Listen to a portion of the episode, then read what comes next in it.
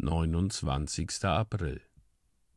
Ich will dich unterweisen und dir den Weg zeigen, den du wandeln sollst.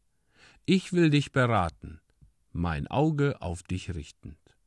Psalm Kapitel 32, Vers 8. Der Herr ist es, dessen Stimme wir in diesen Worten vernehmen. Und was der Herr hier David zusagt, war gerade das, was er nötig hatte. Er, der unser Heiland ist, will auch unser Lehrer sein. Er lässt sich herab, selbst seine Kinder zu unterweisen, wie sie in den Wegen der Gerechtigkeit wandeln können.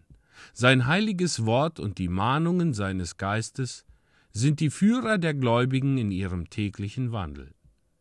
Die göttliche Erziehung ist eine Segnung, die uns aufgrund unserer Kindesstellung zugesichert ist. Unterweisung durch Erfahrung ist die beste Lehrmethode.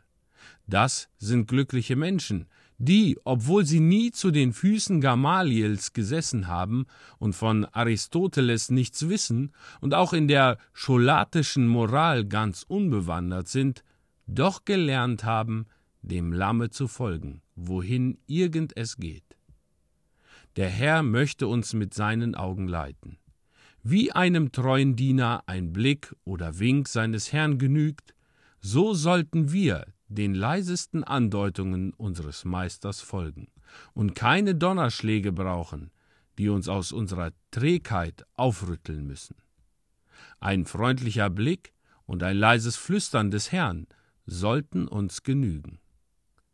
Leider ähneln wir sehr oft den Tieren, denen man Zaum und Zügel ins Maul legen muss. Ist es nicht traurig, dass wir oft erst sehr gezüchtigt werden müssen, bevor wir gehorsam sind? Wir sollten uns wie eine Feder im Wind von dem Hauch des Heiligen Geistes willig hin und her bewegen lassen. Aber ach, die Zügel, mit denen Gott oft unsere Kraft binden und uns zu schwachen, unmächtigen Geschöpfen machen muss, sind ein Zeugnis dafür, wie störrisch und zügellos unser Wille ist. Wir würden nicht wie Maultiere behandelt werden, wenn nicht so viel Eselsart an uns festzustellen wäre. Wollen wir durchaus widerspenstig sein, so müssen wir uns darauf gefasst machen, dass Gott die Zügel straff anzieht und uns kürzer hält, als uns lieb ist.